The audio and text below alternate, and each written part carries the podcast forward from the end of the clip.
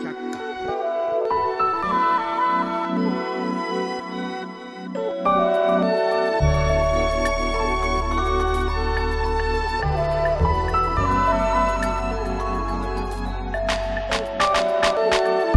おはようございます。トラタビックスです。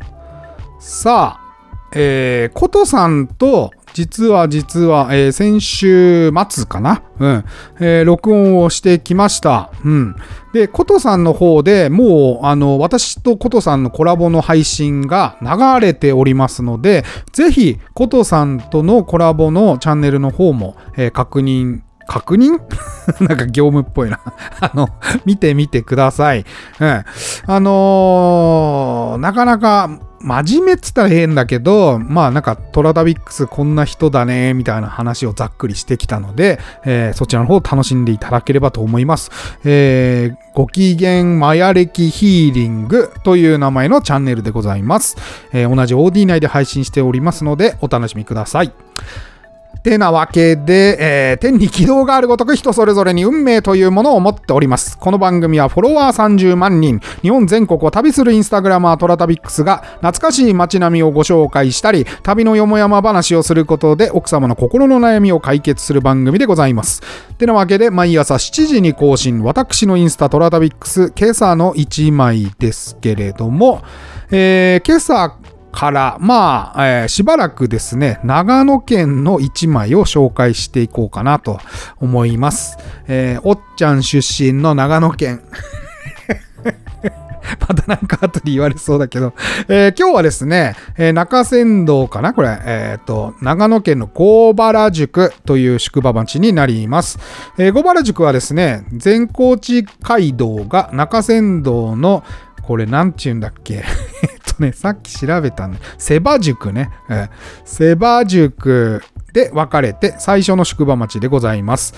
1614年、松本城主小笠原秀政が長仙道瀬番塾と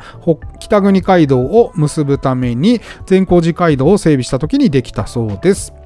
えーでに存在していた集落が宿場町になったんではないんですね。大体、あのーあったところが宿場町になるんですけれども、そうではなくて、宿駅の整備を行って、それに伴ってですね、えー1619年頃、現在の場所に集落が移されて宿作りがされたというようなエリアになります。ちょっとちょっと勉強したんですけれども、えーこの1枚目にある、写真、よーく見といてください。えーここから3日間ぐらい長野県の宿場町の写真が連チャンで続くんですけれども、えー本棟作りという、えー作りで建てられてる建物になります。で、この本棟作りって言われるとちょっと難しく感じちゃうけれども、まあざっくり言うと、長野県の、えー中心地方から南進地方にかけて分布する民家の形式です。えーよくこのまあ、作りのね、建物は長野を観光していると見ます。うん。あのー僕がいつも行くのは宿場町の旅籠のあたりが多いので、ま、まあ、町屋作りというか、あの、昔って玄関でね、税金が決まってたんで、だもんで、あの、玄関をできるだけ狭くして、で、奥に奥に長く長くこうね、建物を作ったのが、まあ、いわゆる京都の町屋さんとか、あの、長野とかの旅籠もそうなんですけれども、えーよくその古い街並みってなるとそういう建物が多いんですがこの本棟作りというのは、えー正方形に近い形で、えー平面なんですよね。あの建物がですね。なので非常に間口が広いです。うん。それが特徴的。だ長野に行ってこれを見たら、おお、本棟作りやって思ってもらえればいいです。えー、切妻作りの妻入り。これもちょっと難しいの出てきたね。うん。切妻というのはですね、この妻入りというのはですね、屋根を見てください。うん。屋根を見たときに、三角形。こう、向いて三角形の形状の、えー屋根。屋根って横から見ると平らじゃないですか。うん。これを平入りと言います。で、真正面から見ると三角じゃないですか。これを妻入りと言ってですね、この、えー、三角の方に入り口がついているのを妻入りと言い、えー、横から入り口入る家の場合は、えー、平入りというそうで、えー、これはですね、昔の神社建築家から始まってると考えても過言ではございませんで、えー、よく言われるのは伊勢神宮は平入り、で、出雲大社は妻入りなんて言い方をしますけれども、なんか出雲系の神様だと妻入りの建築で、で、えー、伊勢の場合は平入りの建築神社がね、そういう風に建てられてるなんか言われたりもします。うん。あの、ご自身のお家が平入りか妻入りかちょっと見てみてください。マンションだとちょっと難しいけれども、そう。で、この、えー、本棟作りの家は、まあ、妻入り、切り妻作りの妻入りと言われておりまして、見ていただいた通り、三角形の屋根のところに入り口がついている形になります。ええで、まあ、厳密な定義は存在しないんですけれども、えー、この本棟作りはですね、切り妻妻入りであること、それから、えー、緩い勾配の板屋根、このゆるーくね、こう、ね、ゲッっていうこういう屋根じゃなくて、ゆるい感じの屋根で、で、平面あの、正方形に近い平面で、えー、お家が建てられてるというような感じでございます。これ長野の、うん、本当に、えー、山の中とか宿場町行くと見られる建築方法でございます。えー、この3日間ぐらい投稿するね、えー、写真はですね、大体この妻入りの家がたくさん見られるので、ぜひぜひそれも合わせてお楽しみください。うん。なんか、スズメおどしっていうね、この屋根に変な飾りがついてんだけど、うん、スズメ踊りとも言うらしいんですけれども、えー、これがついてるのもこの辺の特徴らしいで、ですと。はあ、一生懸命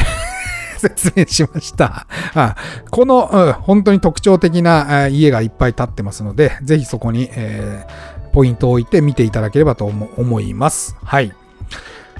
あとね、この時は本当に暑くてですね 去年か一昨年去年かな、うん、夏場でしたが、本当に暑くて、えー、なんかタンクトップかなんかで回った記憶がございます。はい。長野行くときはちょっと家を見て、あ、これはこれだな、みたいのを見て楽しんでいただいてもいいかなと思います。さてさて、今日から3日間ですね、えー、私の少ない経験の中から、まあ、有名人の方3名を、えー、ちょっとお仕事させていただいた3名をピックアップして、その3名についてお話ししようと思います。えー、1人目はデザイナーで有名な越野純子さん。えー、2人目は、あのサブカル界で有名な三浦淳さん。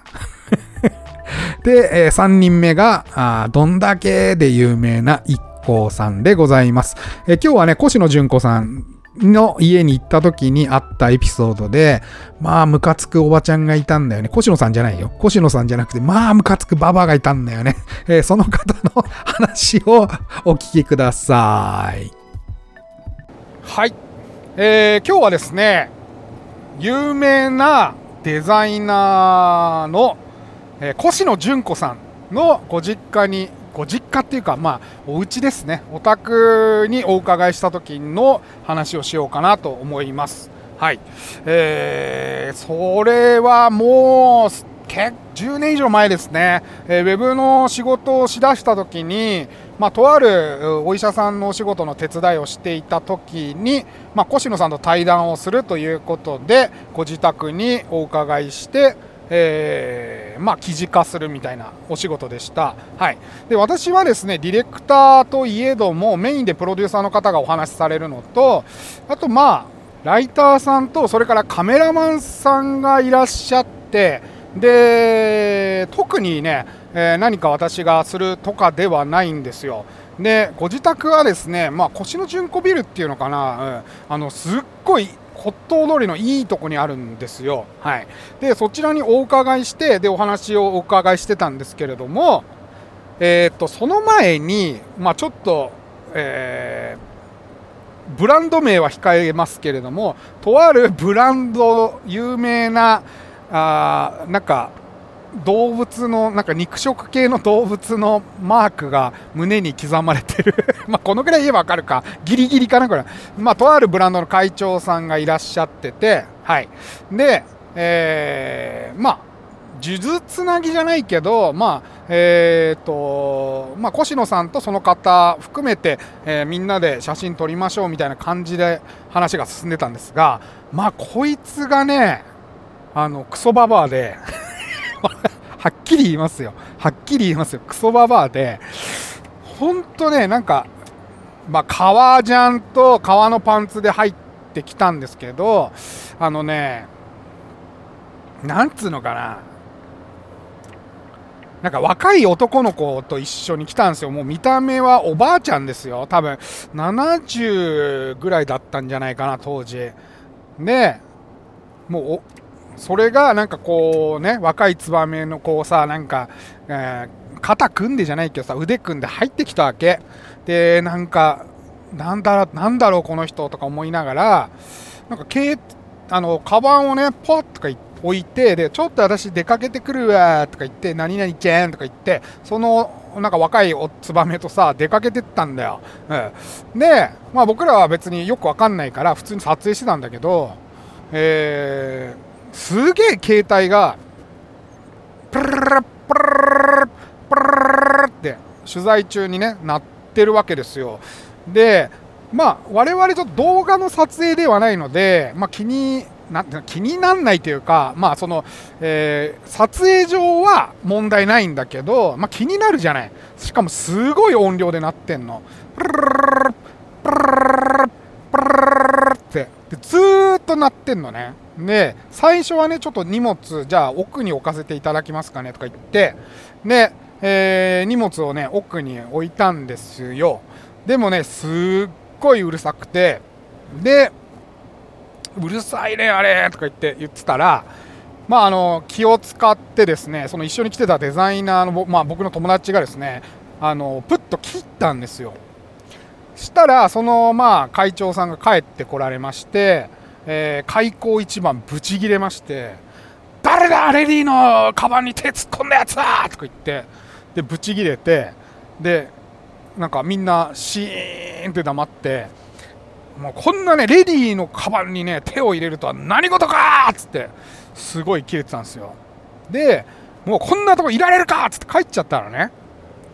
でまあまあ確かに良くないよね。人のカバンに手を入れ入れるというのは確かに良くないけれどもこっちは取材をするって分かってるんだったらマナーモードにするのがやっぱねえー、っとほらマナーというかさマナーボードっていうぐらいだからさしなんかそんなほっぽってさ外出てってさこっちの身にもなれやっていう感じでちょっと思ってってなんかこう しかもさあの申し訳ないことにその俺の友達がにに切ってもらっちゃったからなんか僕ですって言ったらめっちゃ怒れてたそいつが「うん、お前らいい加減にしろ!」とか言って。で帰っちゃってでプロデューサーを見たらまあなんかパドゥン？みたいな感じ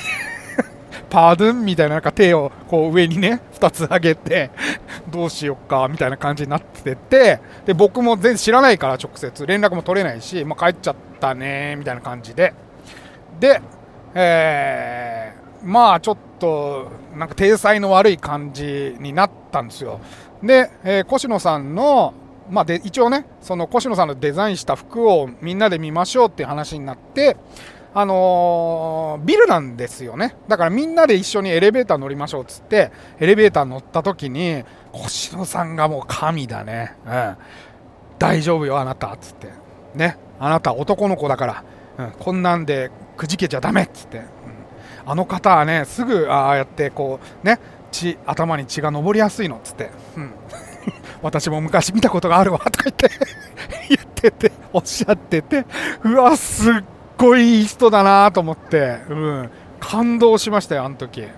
星野さんの対応に僕らだって全然ね急になってそんな若者2人がねポーンといきなり越野さんの自宅にお邪魔してるわけですからまさかまさかそんなこと言っていただけるとは思わなかったんでわあすごいねやっぱりすごいなと思って、うん、